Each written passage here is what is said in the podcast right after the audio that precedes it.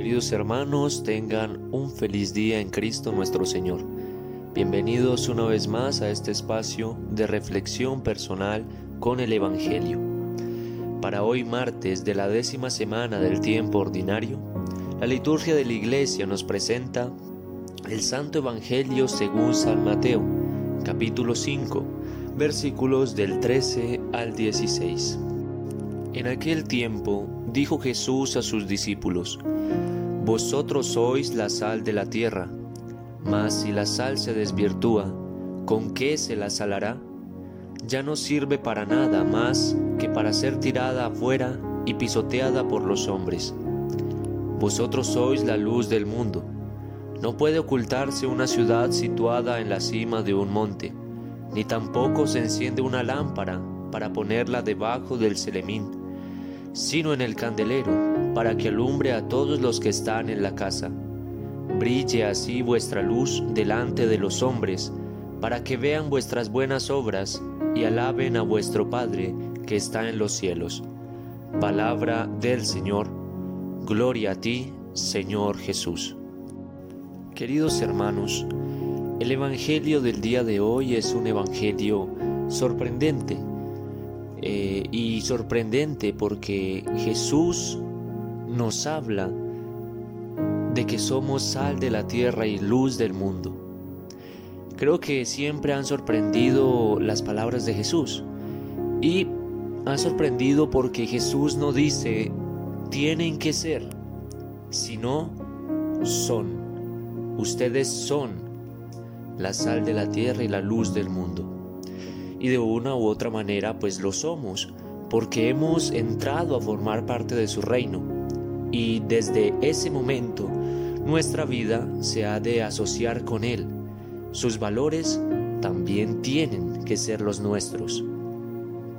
Jesús usa tres símbolos para definir nuestra identidad de seguidores suyos.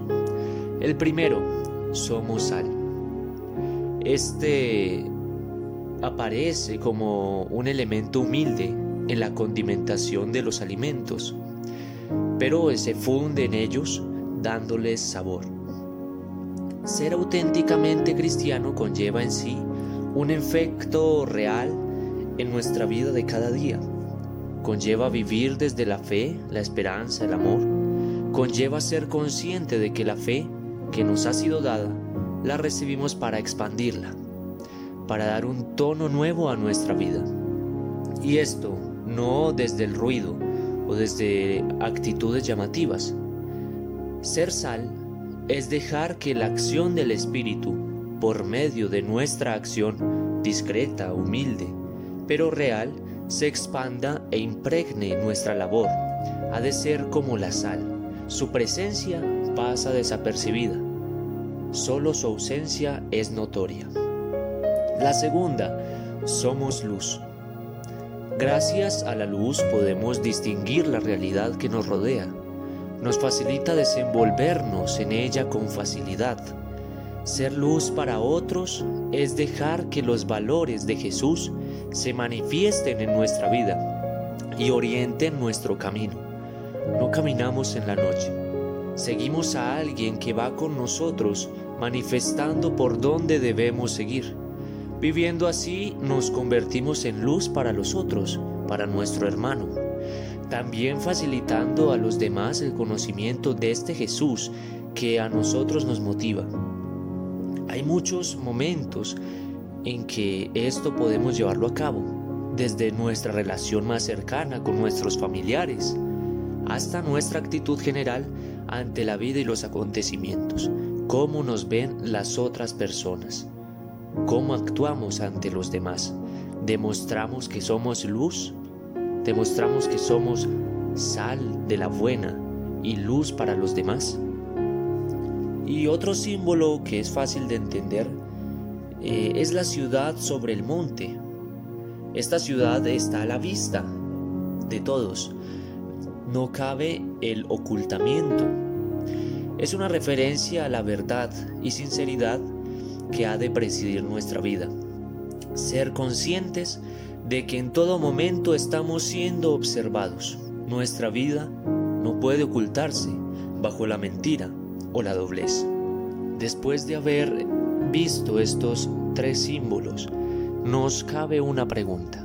¿Somos luz y sal para los hermanos? ¿Nos esmeramos en purificar nuestra vida para que sea realmente eso que Jesús nos ha dicho que somos? Si no lo cuidamos, pues la sal se volverá sosa, es decir, inservible. La luz en nosotros se apagará y la ciudad será invisible para todos. Y eso no es lo que Jesús espera ni de ti ni de mí.